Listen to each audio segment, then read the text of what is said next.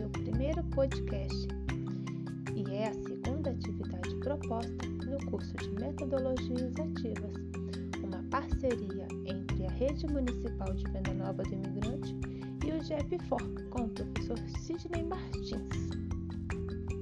Então, vou falar de Clarice Lispector, uma escritora brasileira. Ela nasceu na Ucrânia em 10 de dezembro de 1920. Infelizmente, em 9 de dezembro de 1977, faleceu no Rio de Janeiro, um dia antes de completar 57 anos, vítima de câncer. Ela era apaixonada por livros desde criança. Se dedicou à literatura e também ao jornalismo e diplomacia. Clarice Lispector foi uma das mais destacadas escritoras da terceira fase do modernismo brasileiro, a chamada de Geração de 45. Ela foi autora de uma literatura livre. Certamente, esse é o encanto de suas obras.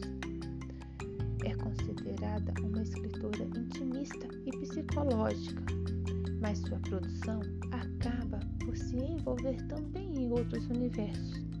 Sua obra é também social, filosófica e existencial.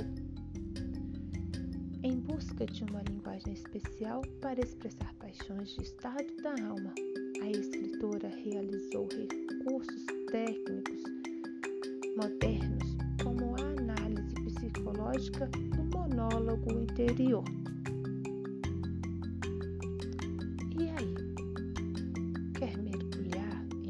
Literatura livre? Leia Clarice Lispector.